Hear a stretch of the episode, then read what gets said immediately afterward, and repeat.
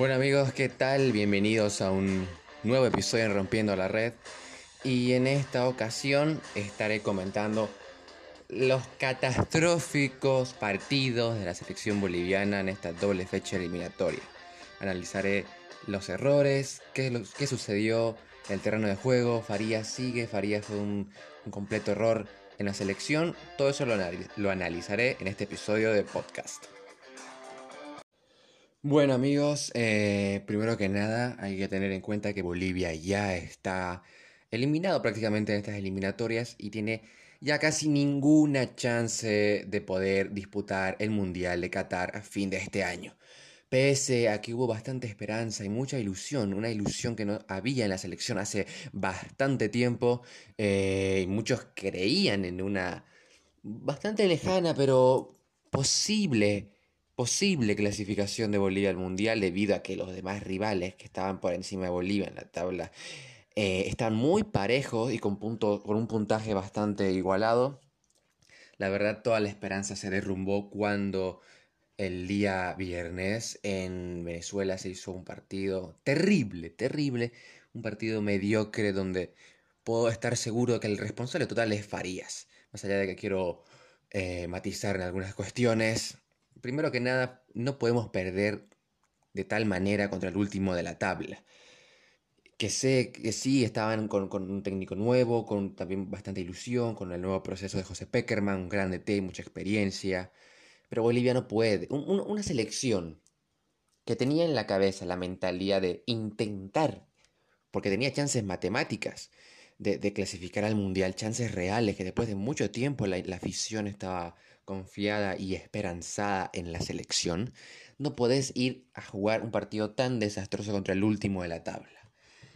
Un brillante partido de Rondón, hat-trick, eh, fue una pesadilla para la defensa boliviana, sobre todo para Quinteros, que en mi opinión jugó su peor partido con la selección.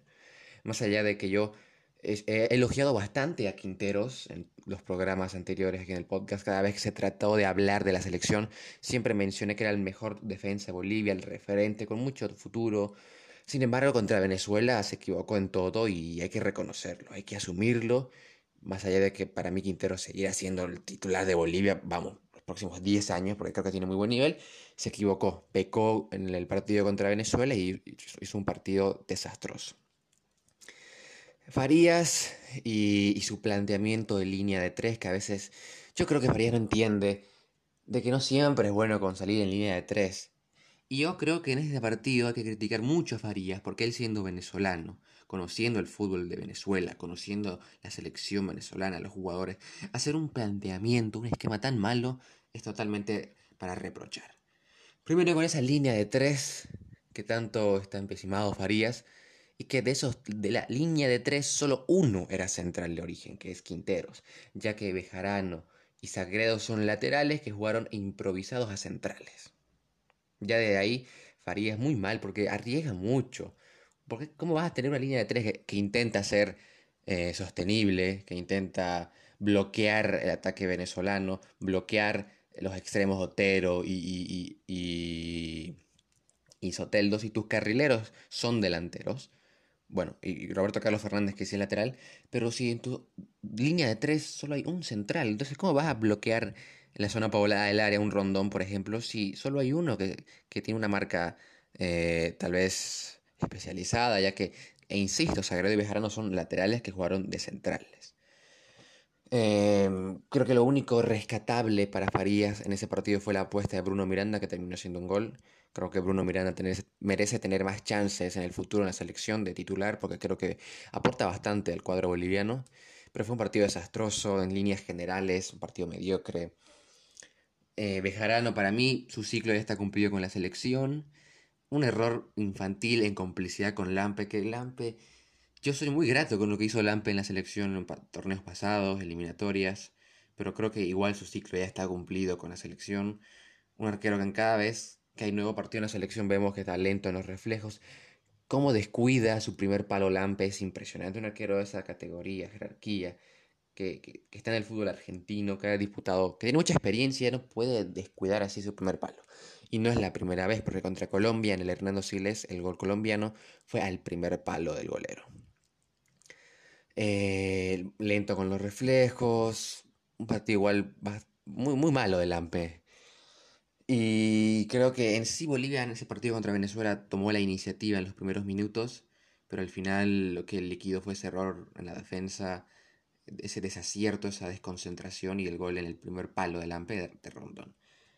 En fin, no quiero comentar más del partido contra Venezuela porque fue ahí. El partido, Bolivia perdió su chance de ir al Mundial al perder contra Venezuela. Porque un equipo que es humillado de esa manera contra el último de la tabla y que no consigue rescatar puntos en condición de visitante, difícil que sueñe con ir al Mundial.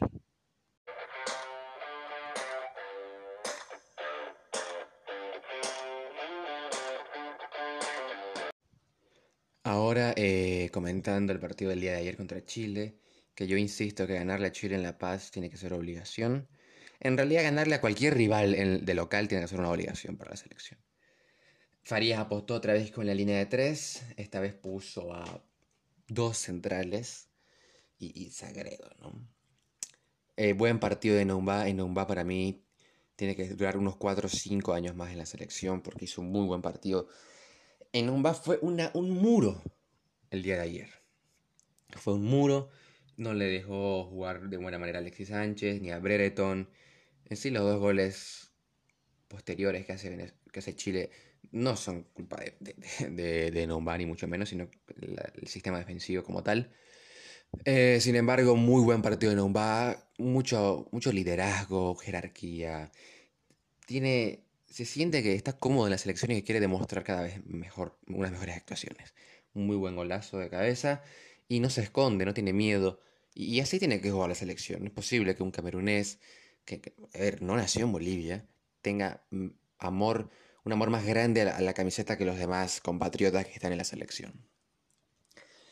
Eh, a ver, el partido contra Chile, si bien hay que mencionar de que el factor campo fue determinante y fundamental. Eh, los primeros 30 minutos Bolivia no jugó casi nada porque, a ver, el campo estaba inundado pésimo. Las condiciones de Hernando Siles son pésimas.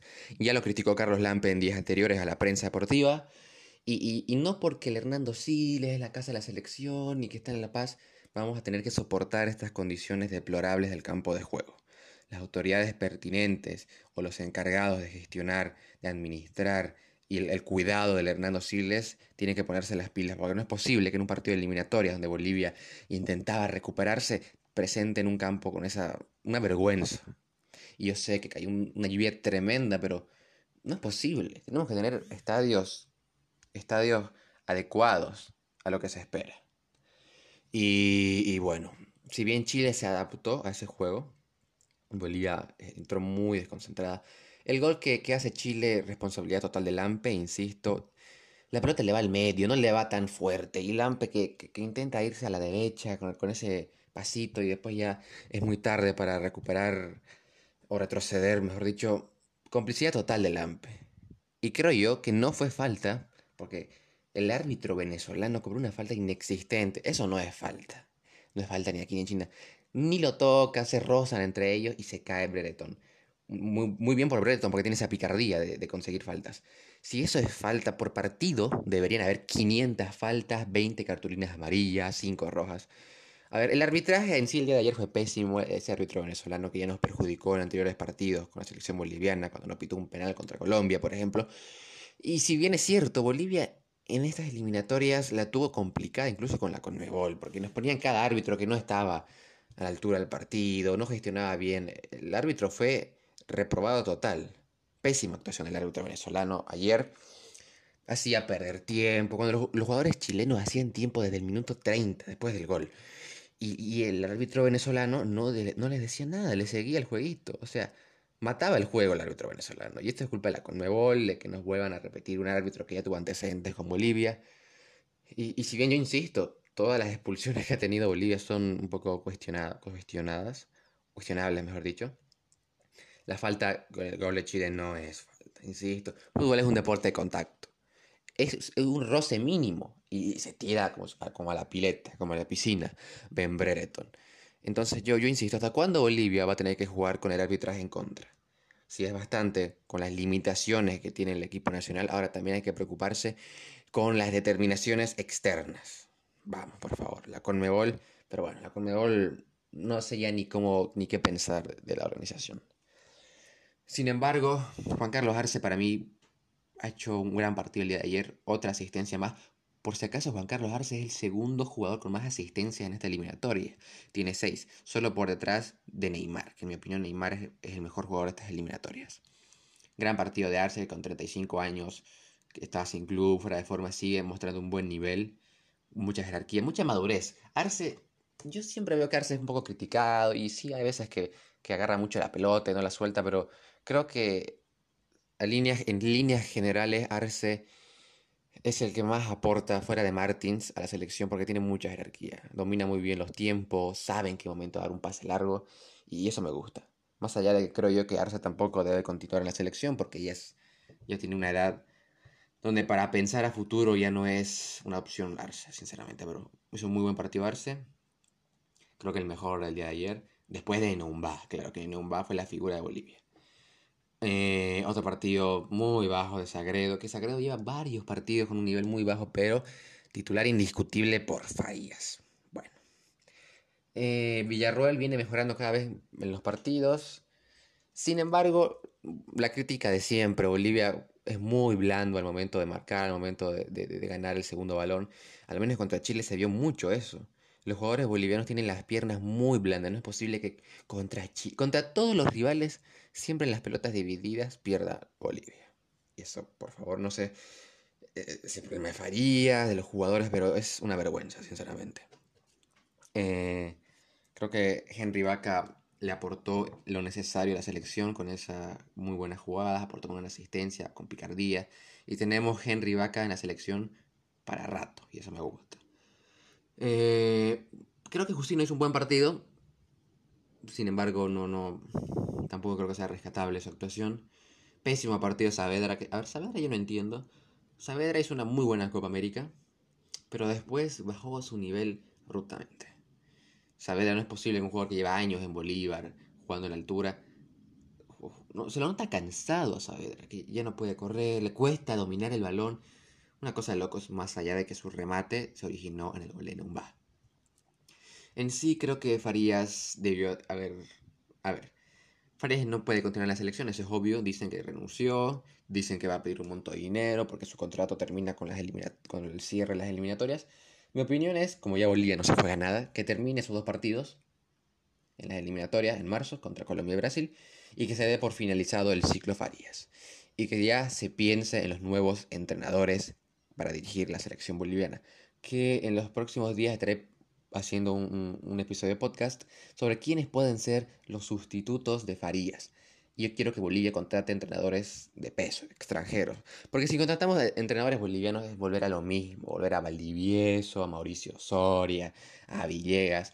Y Bolivia tiene que dar un salto de calidad. Así que la verdad creo que Farías, estos dos partidos fue pésimo, pésimo el planteamiento en el segundo gol de Chile saca a Ramallo, que era el carrilero, para poner a Ábrego cuando había una jugada para Chile. Hay ciertas cosas que yo no entiendo de Farías y creo que ya su ciclo está cumplido. Y de la mitad de los jugadores de la selección también. En mi opinión, de los titulares, yo me quedaría con solo Martins y Numba y pongo, pongo a Henry Vaca, pongo a Quintero, pongo, pongo a los juveniles para que ganen experiencia. Porque ya jugar con los de siempre y pensar en, una, en un proceso futuro no tiene sentido. Eh, así que Bolivia eliminado del Mundial sin chances. Nos tocará hinchar por otra selección sudamericana otra vez. Eh, sin embargo, creo que si se hacen las cosas bien, cosa que dudo mucho, la Federación Boliviana tiene que tener criterio para elegir el próximo director técnico que se amolde a la idiosincrasia de nuestra selección. Y hay muchas cosas por mejorar, muchísimas, tanto en la parte administrativa de la Federación Boliviana y en la parte táctica y técnica de la selección. Eh, bueno, este fue el episodio del día de hoy en Rompiendo la Red. Eh, recuerda que puedes escuchar eh, los episodios anteriores, episodios muy interesantes, no solo hablando de la selección boliviana, sino de fútbol internacional y fútbol histórico. Así que te invito a que puedas explorar los demás episodios del, del podcast y seguir en Instagram y en Twitter, que tenemos nuevo Twitter como Rompiendo la Red. Muchas gracias por escuchar y hasta el próximo episodio.